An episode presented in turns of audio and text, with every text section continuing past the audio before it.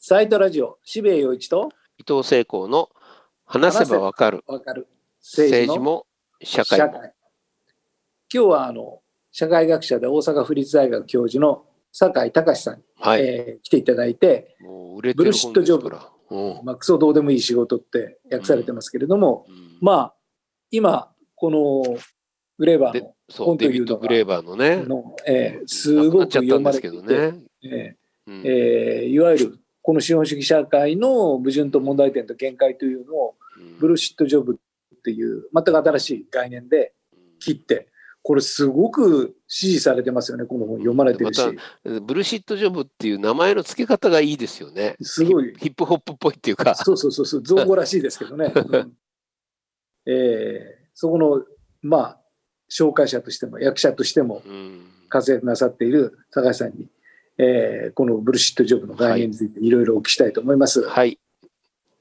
えー今日は酒井さんよろしくお願いしますこのよろしくお願いします。ブルシットジョブ、これは今、本当に多くの注目を集めていて、えーまさに今の資本主義社会を読み解く上で、もう絶対必読の書となっているんですが、何せ分厚くてですね、私、頑張ったんですが、ちょっと時間がなくて、でパラパラと読むと、読むところ読むところ全部面白くて、あすげえ本だなという感じなんですけど、伊藤さんはみんな読みました？か、いや、もう前半だけですけど。あ、いやいや、ありがとうございます。でも、いや、でもグレーバーがね、どういうふうに明晰な人だったかっていうか、本当にまあ惜しい方を亡くしましたよね。そうですね。うん、もはいのすごい大きな影響をきっと与える人なんだろうなっていうのは、まあ、それから分かったぐらいですけど。で、そんな我々にですね、このブルシットジョブ、やっぱり今の本当に資本主義社会を考える上で、もう絶対これはもうマストだなと思う、これをですね、ちょっと教えていただきたいなというところなんですけれども、まあ、例えばブルショットジョブ、まあ、中におかげになっていますけれども、ブルショットジョブと、それからシットジョブ、まあ、ねはい。最初にブルショットジョブって言われるとすごくまあその過酷ですごく賃金が安くてで報われることの少ないそういう仕事っていうことをまず読む前にこの言葉から連想したんですけれども、うんそれとは全然違うものだという、そこからちょっとお話しいただけると。そうですね。あの、えっと、ブルシットジョブ。あの、日本語になる前から、ちょっとずつ話題になったんですけど、うんなんか会う人は、が、が、こう、えーこれブルシットジョブですよねとか。えー言われるんですけど大体シットジョブなんですよね。えー 大体そのだからまあクソどうでもいい仕事ってみんな思ってるからああいうそういうあのえっと労働条件が劣悪で、うん。えー単純労働、えーサービス労働あるいはまあ肉体労働、まあ、そういったイメージがこうあったと思うんですけれども、まあクソだからまあブルシットジョブをまあ役迷ったんですけどね。とにかく最初の方はまだえっとどうでもクソどうでもいいとかクソどしょうもないとかいろいろ模索したんで、うん。なんとなくそういうニュアンスでみんなそこにふ、えーあの今日ななんていうかあそういうことなんだなと思われたと思うんですけど実は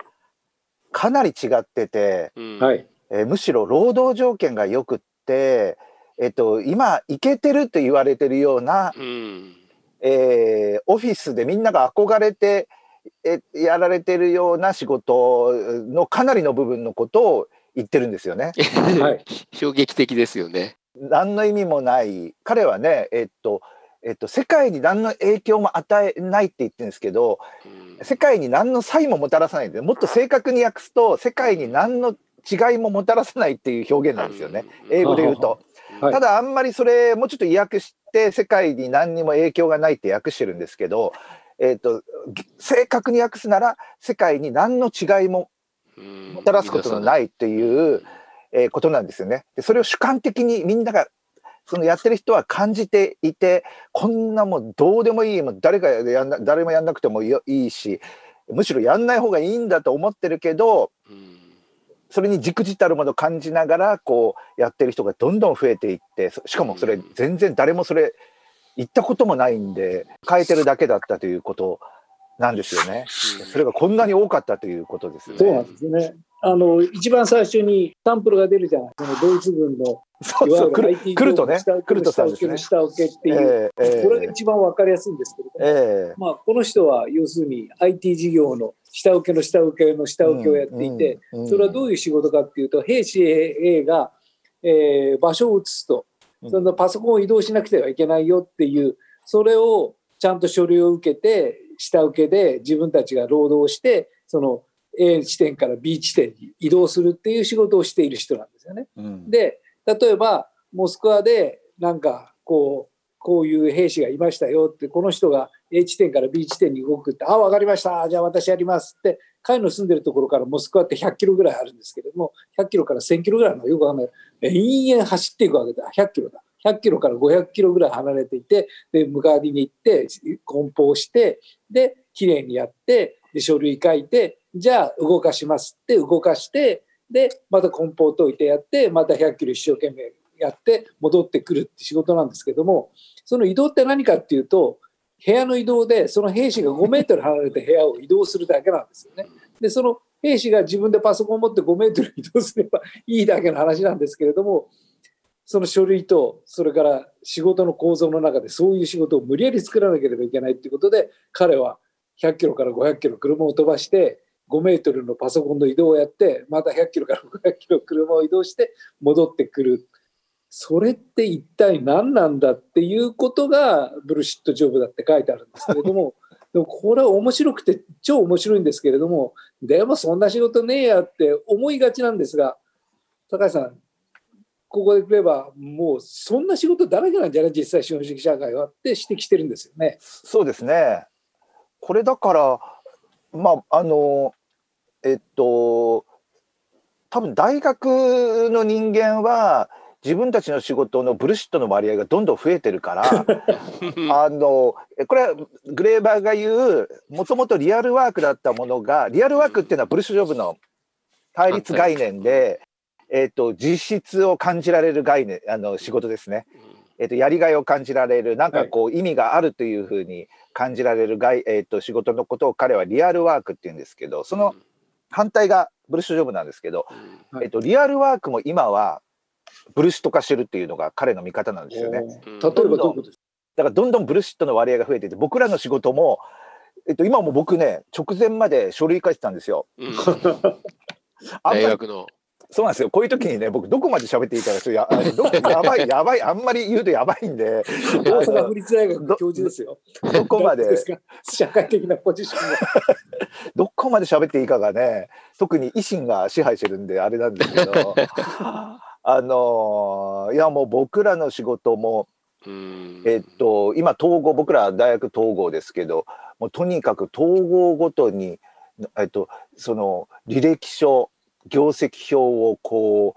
う、えーっと、なんでここまで必要なんだというぐらい詳細に、うんえー最近は概要まで書かなきゃいけない。えっと、かつ最近はあの言語なんですよ。ちょちょっと前までは西暦。はいはいはい最近はね、あの原稿でしか書かか書いちゃダメみたいな指定が来て全部言語で書くともう分かんないじゃないですか。うんはいいちいちこう全部調べ直して、まあこれ日本独特のブルシットですけど、もう本当にブルシットのためのブルシットという感じですけど、まあ、書類の仕事はもうやったら増えて、えーるしでしかも書類の中身がもうすごくあシラバスもそうですよね僕らシラバスっていうのを、昔伊藤さんも渋谷さんの時代も大学なんかシラバスみたいなのなかったじゃないですか。なかったですよ。本当になかった。ね勝手に教授が急に始めたことが授業だったんです、ねそうですよね。えっと伊藤さん早稲田ですよね？そうです。同じ同じですよね。もう超適 超適当で、まあだから、まあ、スリリングでもあったってことですそう。ですね。うん超適当で、えっとあと、えー古本屋街にうん。あの試験直前には過去問集が出るっていう僕らの学部ですけど、お恐るべき恐るべき大体当たるっていうしかもああのそういう大学だだったんですけど、でもえっと今やこうシラバスが年々こうもう細かく書かなきゃいけないんですよ。うん。えっと、いいい1回目何やる15回目、ね。前前はざっくり良かったんですけど人文なんてそんななんかあれじゃないですか、かそんな書けないですよね。決めらんない決めない。どうせ変わるんですよ。どうせやってるうちに変わるんだけど最近は全部細かく1回ごとに内容書かなきゃいけないんですよ。まあ、いわゆる授業計画っていうやつですね。で虚しいんですよそんなのね大体の人はこう変えてますから意味がないっていうのは分かってるんですよ。でそれしかもね年々それが企画化されて、うんえっと、統一が厳しくなってどんどん分厚くなってるっていう。うんなんかウェブで提示するから昔紙の時もこんなに分厚くなってたらしいですけど今はウェブだからどんどんなんかますます分厚くなってるそういう仕事がもうやったら増えてるっていう。うん。書類仕事がすごい増えてる。大学の先生、こう、まあ、この番組に出るのは大学の先生すごい多いんですけれども、えとにかくもう実際の研究とか授業よりも、事務仕事の方がものすごくかわいそう。それに、それに忙殺されていて、何のために大学教授やってるのかわからないとおっしゃる方は非常に多いです。いや本当ねこういうのが苦手だから、えーこういう仕事をむあなんかもこう学者になったっていうリスまあある意味リスクを負いながらやったわけじゃないですかん、こんなことが嫌だからですよ。やっぱブルシットが待ってたんですね。ただね中にはこれもちょっとねあんまりあれなんですけど言うとやばい そのこと得意な人がいるんですよ。ああ、なるほど。だからなんだ。得意得意なのとあんまりねこういうのがねあのく苦痛にならない人もいるんでうす。ん、そうか。そそれで増えちゃうんですね。まあ、支配はしやすいと、その方が支配しやすいと思っちゃいますもんね。多そうですね。分それを命じてる方も、なんで命じてるか、本当はあんまり分かってないないですよね。分かってないですね。うん、多分見てもいないだろうし。うん。だから本当にね。社会にこういうブルシットジョブっていうか、その何のためにやってるかわからない仕事というのは、すごく増えていって、でところが実はそれが、あのまあ、この例例も出てきますけれども、その外務省に勤めている、それはすごいですねみたいなことを言って、でも、なんか実質的にやってるのはなんだかよくわからないことで、各国の花の種類を調べていて、それをやって、で 結局、なんか、それがどうなったかっていうと、結局それのうん統計が終わって、はい、捨てられちゃいましたっていうような、俺は何のためにこんなことをやってるんだろう。でも、世間には何度おっしゃあ、私ちょっと外務省で外交の仕事をやっておりますって言うんだけども、そうですね。実はええ俺ってこんな仕事やらされていて、すごく社会にも何にも貢献してない、うんこんなブルショット、ええブルシットな仕事をやっているんだっていう、そういう思いを持っている。それそうでがすね。実は大企業であったり、先端企業であったり、うん高度な官僚組織であったり、役所であったりっていうところで増えている状況。うん、まあ、これが要するに資本主義社会のなんかこうすごく構造的な結果につながっていくっていうその事例が出ていくとどれもこれも面白くてでそれがなぜそうなっているのかっていうのは確かにこれは必然だよなってこれは要求されてるよなという、この戦律ですよねこれが進んでいったらどうなるんだろうなんでこんなことになっちゃったのかをちょっとバサッと言っていただけませんかね。あそうですね。グレーバーの見取り図は、はい。えっと、最初にこう彼は、え2013年にこの本にも最初のであの再録されてますけどウェブマガジンに短い文章書いたんですよね、エッセンスみたいな。はい。でそれがなんかこう爆発的にこう読まれて、ね。うん。でそれが結果的に本になるわけですけど、えっと、その時に彼のか、えっと、描いてた道筋は、えっと、基本的にはケインズは正しかったって言うんですよね。ケインズは何を言ったかっていうと、はい。1930年に本当大恐慌の翌年ぐらいに彼は論文有名なエッセイ書いてて僕らの、はい。ちょうど僕らのあたるちょうど100年後ぐらい僕らの時代にはえーっと1日3時間労働5日やれば済むようになってるって言ってたんですよね。でもはい。それもケインズはだからそれぐらい仕事しとかないとみんななんか納得しないだろう最初の方はっていう意味で言ってるんですよ。本当はもっと少なくていいって思ってたんですよケインズは。でもまああんまりこう人間の中で働きたい欲求がまだあるだろうと。うん。ケインズは貴族ですからね。こうお前らはねあの働かないと気が済まないだろうと。だからだからまあ最初のうそう最初のうちは3時間ぐらいやっときゃやっとけばいいんじゃないっていうような感じで言ったんで彼はもうちょっとねあのす少なくて済むと思ったと思うんですよね。うんで基本的にはでもグレーバーはこの発想は正しかったと。うん今、えっと現実にはおそらく、えーそれぐらいで、えー済むはずだろうと労働。で実際に、えっと労働運動なんかも当時は、えっと賃上げよりは、えー自由時間の、うんえー増大なんかを目指したんだけどやっぱある時期からこのまあケインズ主義なんかもあるんですけどケインズのおかげケインズ政策をこう実行したらそうなったっていうのもあるんですけど、えーむしろこう、えー賃上げで生産力をどんどん上げてってそれが全体にこう行き渡りながらこう高度成長をなしていくっていう社会に、えーなっていったわけですけれどもそれでも60年代に反乱が起きて。まあそれこそもうロックですけどロックとかのテーマですけど、もう仕事は嫌だと、うん。えっと仕事しないで済む社会とかそういう、えー改めてあの展望がガーッと表に出てきて、えーでガッとこう支配層って世界の支配層たちはもう怯えてしまったと。うんでところが、えっと、新しくこう市場ネオリベラリズムっていうんですけどその時代からだんだんだんだんこう新しい市場うん全体的にこうあの再分配をして生産がこうどんどん上昇したらそれを再分配して、えっと成長をこう成し遂げていきましょうっていう発想の、えー経済システムから、えっと市場原理をどんどんこう導入していってどこにも競争構造をもたらしていって、えっとむしろ市場によって全ての社会問題も解決しようと、うんえっと社会の全体を市場化すればうまくいくっていうようなうん。発想の方がだんだんこう競合しながらこうのしてきてうん。でそこで支配層は気づいたと。これはあのー人間がこう労働から解放されるっていう恐ろしいビジョンに対して、えーいい薬になるだろうと。いいいい対抗材料になるだろう。これみんな働き始めてみんなこう、あのアセアクセク働き始めて、えーっと少ないパイをこう奪い合うようなうん。あのことになってって自分たちの脅威もせ政治的脅威みたいなものもこう取り除かれていくと。うん。すごく簡単に言うとですよ。そういう効果があったんだとは言ってますよね。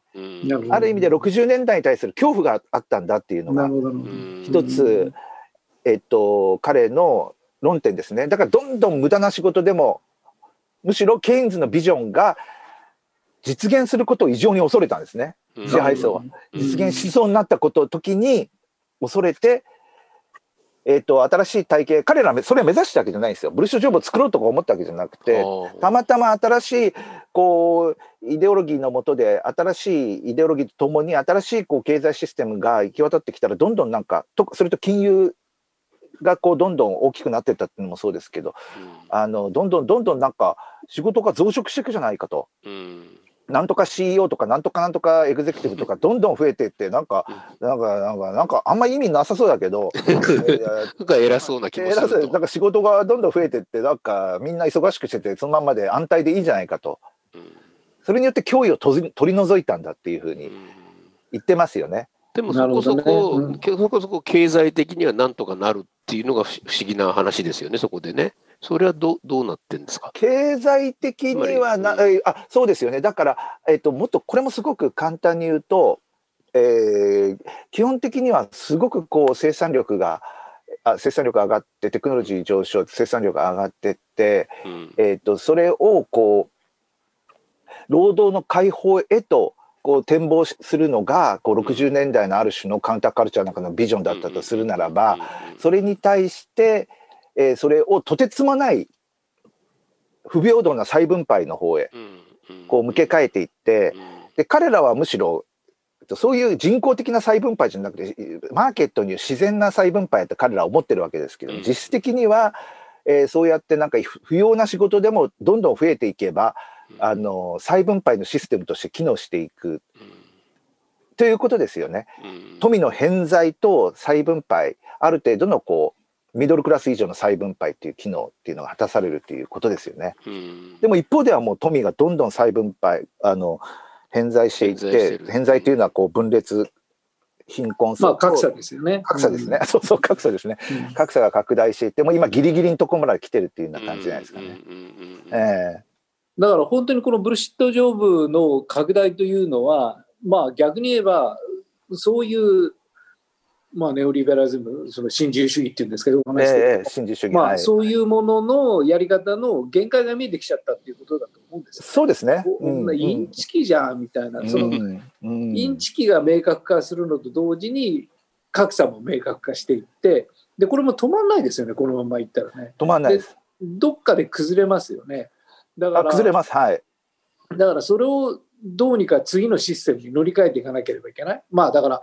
斉藤浩平さんみたいにもうそれはもうマルクス主義だっていう、うん。そういう、うん。まあ、発想も一つすごくマットな発想だと思うしじゃあ例えばブルシットジョブというものをそのなくしていく方法というのは一体何なのか。そのいわゆるこういうどうでもない仕事を全部なくして本当にまあ富がちゃんと平等に行き渡る。それはマルクス主義においても資本主義においても何でもいいんですけどもそういうようなシステムを作っていかなければいけないわけですけれどもその辺はどうなんでしょそうですね。多分、えっと、今本当にこう、えー重要な時期で、えっと、いつの世もね、この時期は重要だって言ってるんですけど、今回ばかりは本当にうと思いますかなりやばい時期で、そうですね。えー例えばね、こう、昨年度予定されてたコロナで、えっと、中止になったか延期になりましたけど、ダボス会議ってあの世界の支配層が集まる会議ありますけど、あそこのテーマが、えっと、グレートリセットで、で、えーっと、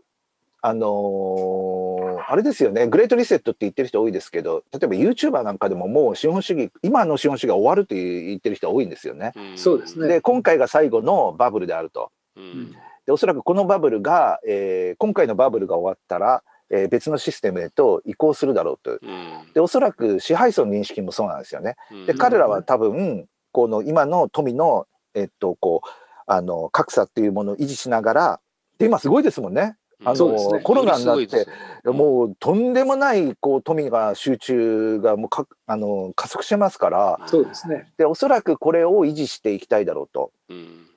で、その場合に、すごく、えっと、昨年にこう、ブラック・ライブズ・マターの運動がガッと出てきたのも、やっぱり、えっと、かなりね、えー支配層の側は、こう、暴力的、権力的にこう、鎮圧していこうという動きも強くなって、権威主義的にこう、鎮圧していこうという動きと、うん。それに対して、こう、別のシステムを模索しようという動きが、これからね、より顕在化していくと思うんですよ。構想なんですよ。ど。なるほどこれだからより良き世界を民衆の側から目指すかそれとも支配層の側が、えー今のあの状況をこうもより露骨にむき出しの形で延長しようとするかの今瀬戸際だと思うんですよね。うん。だからその時に僕らがどういうふうな構想をこううん。描いていけるかだとは思うんですよ。そう。です。あちこちで今世界でいろんな模索がされてるとは思いますけど、そうですいかんせんね、答え、答えがない、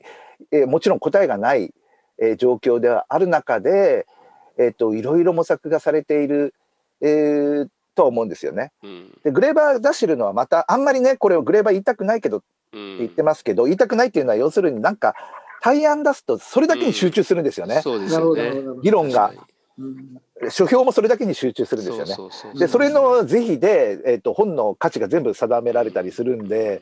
えっと、すごく慎重ですけど、まあ、アナキスアナキストというか、こう、反権威主義者ってあんまりね、未来像をこう、提示して、そこに向かって、こう、こうなれって言わないから、あの、えーその辺は慎重ですけれども、うんうんあのあれですよね。えっと、基本的には、まあ、ベーシックインカムを一つ出してて、ベーシックインカムはね、これ出すとね、もうな、なんていうのかな。まあ、格論に入りますよね。そうなん。あとなんかみんなが分かった感じになっちゃうんですよね。そうそうそうなっちゃうまた、ああ、またね、みたいな。あれねみたいな今今頃まだあれなんだみたいなね。でもまあ、あ基本的には、えっと、今の、こう、えーシステムっていうものを、うんあの、労働の解放、労働、えっと、富を再分配して、労働をこう、えっと、雇用創出して、それによって、こう、富を再分配していくっていうやり方じゃなくって、労働から解放されるというビジョンに結びつけていくことは、あの、ベーシックインカムを介すると、一つ開けていく、えっと。僕らの思考のトレーニングにはなりますよね。うん労働から解放生活とは何かそうですね。働かないで済むはずなんですよ、今。うん実際に。なんでこんなに、えっ、と、お食べ物が余っててるのに飢えてる人がいるかって考えおかしいじゃないですか。あ空き家がいっぱいあって住むとこいっぱい実はあってね。根本的におかしいんですよねそれね。うんでしかもこれグレーバーがよく言う話ですけどよくえーっとでも今はこんな、えー複雑な社会で大きな社会なんだからあのーやっぱりこうしマーケットと国家っていう体制がないとダメなんじゃないかって時ちょっと待てってグレーバーよく言うんですね。こえテクノロジーがそんなに発達してるんだったら可能性が広がるんじゃないっていうふうに彼は反論するうん。んですけど確かにそうなんですよね。こんなにだっていろいろ人間人類のこう可能性が広がってるとするならば、本来我々がこうそれほど長く持ってたわけじゃない今のシステム資本主義なんて数百年、うん。えー国家っていうのもあのそうですね。えっと5,000年ぐらいあるけれどでもでも国家っていうのがこんなに全体に際立ったっていうのは、ほんのこの100年ぐらいですよ。そうじゃないあり方なんか組み合わせ方っていうかそうじゃない社会のあり方あるはずなんですよね。それをこう今、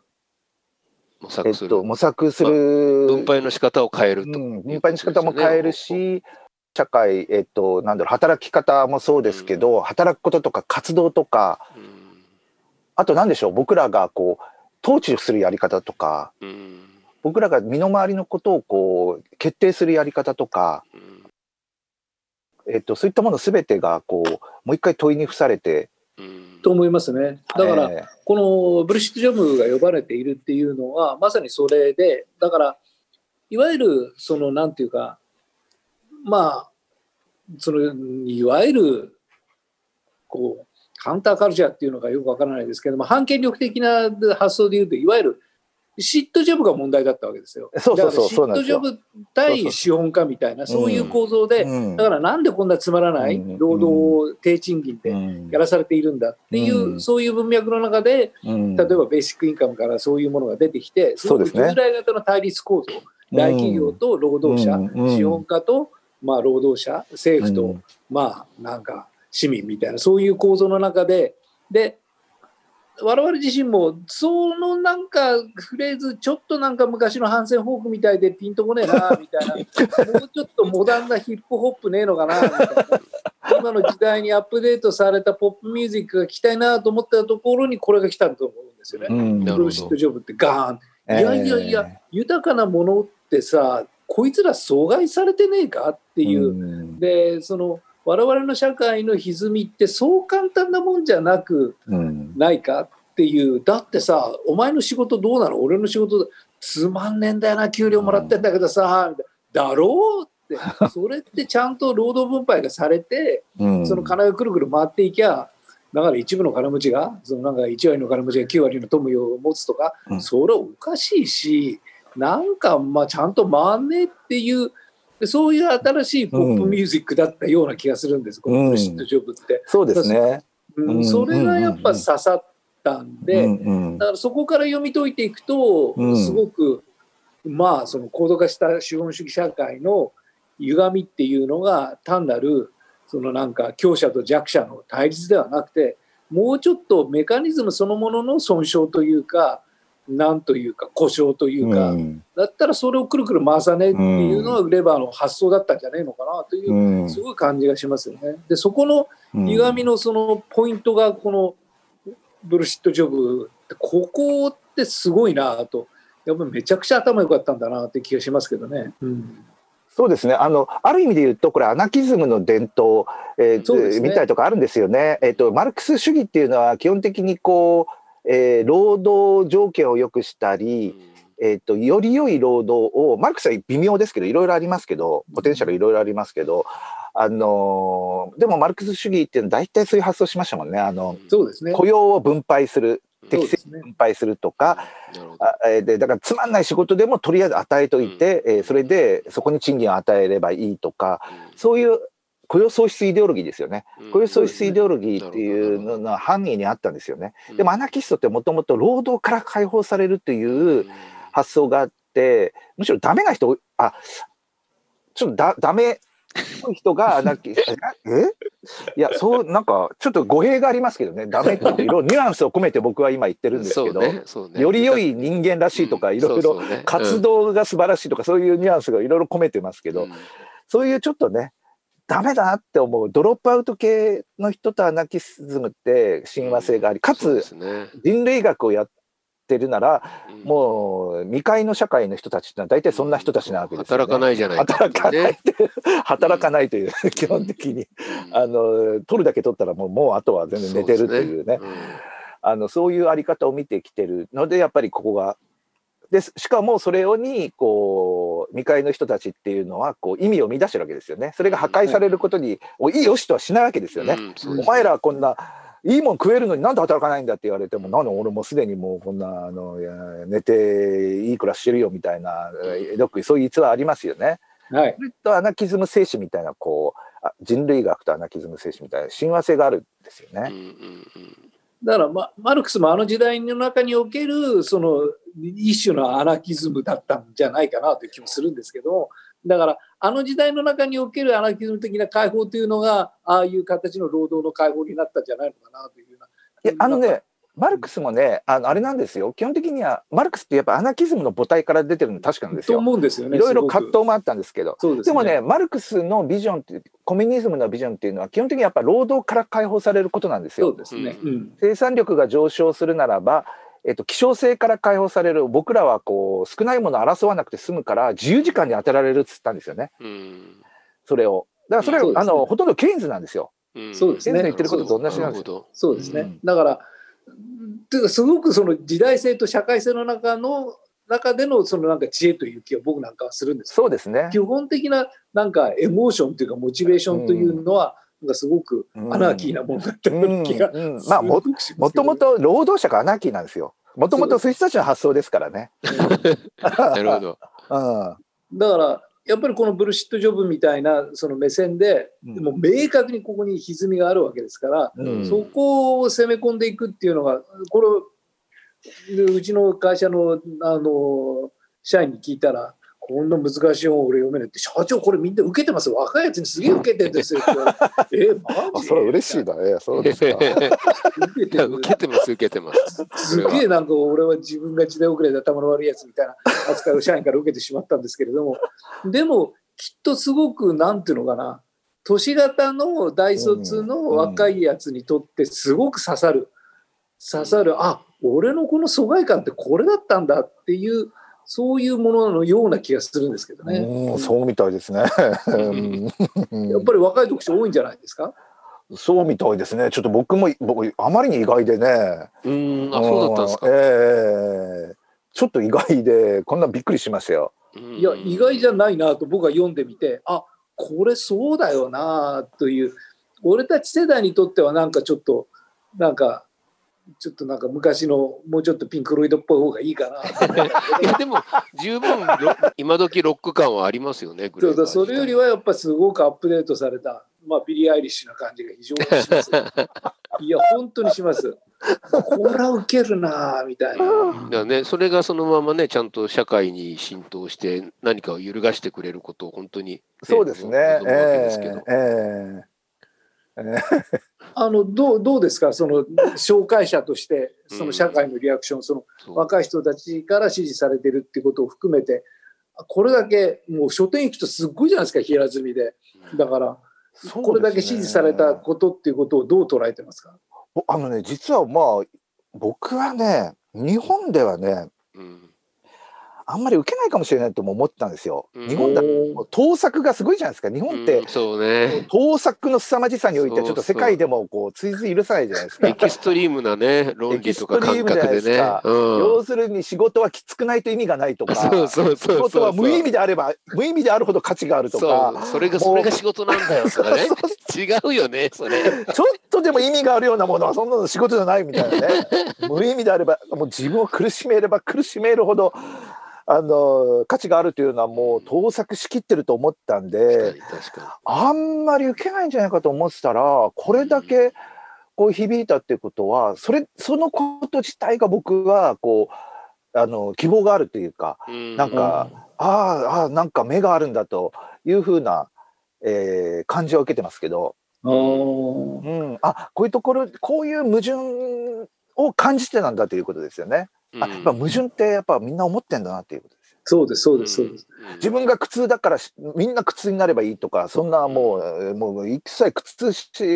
な仕事しないやつは許さんみたいなのしかないと思ってた、うんまあ大げさですけど、でもそういう傾向はありますもんね。ありますからね日。本人あるある。うんでもそうじゃない蓋を開けてみたらやっぱりみんな気づいてたんだっていうグレーバーも言ってますけど人類は大体ねやっぱみんなねこう幸せとかあのに関しては同じような望みは持ってるんですよ。本当そう思います。ーみんな幸せになりたいんですよ。本ね。当にそうです。あっさり幸せになっちゃえばいいのにねみんなね。そうそうそう幸せを恐怖してるわけですよ。今日植え付けられてるわけですよ。変な迂回路いっぱい置かれてるんですよね僕らね。うん近道なのにね近道かもしれないのに、もう変な迂回路がいっぱいそうね。ハードルがね不要なハードルがいっぱい置かれててそれでお金持ちが上手なことやるやるためのううまい迂回路がね。そうなんですよ。お金持ちがいっぱい作ってくれるんですよ。またいいの作ってってはあのはいいハードル。これいいでしょハードル。ちょっと高いよ。ちょっと高いうよわあいいなあなんつって。こんな難苦しそう。な苦しそう いや、今日はすごく面白かったです。だから、まあ、いやいやありがとうございました 坂本さんのキャラも分かったし。いろいろな形でいろいろや感動的でした本当いや、すごく、あの、お話面白いんで最高です。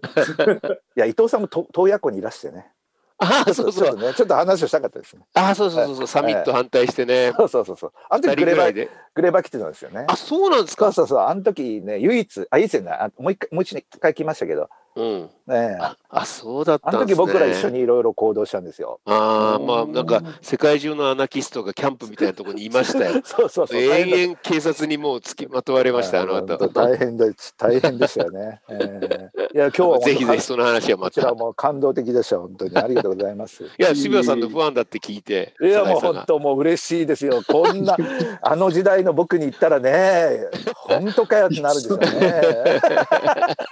いやいや、冷や汗出てきたからやめてほしいんだけど。対等に 対等に喋ってる。教えてるそれとか教えてる。すごいすごい。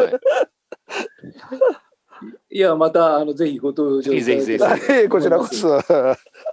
えー今日はどうもありがとうございました。はいこちらこそありがとうございました。またよろしくお願いします。はい。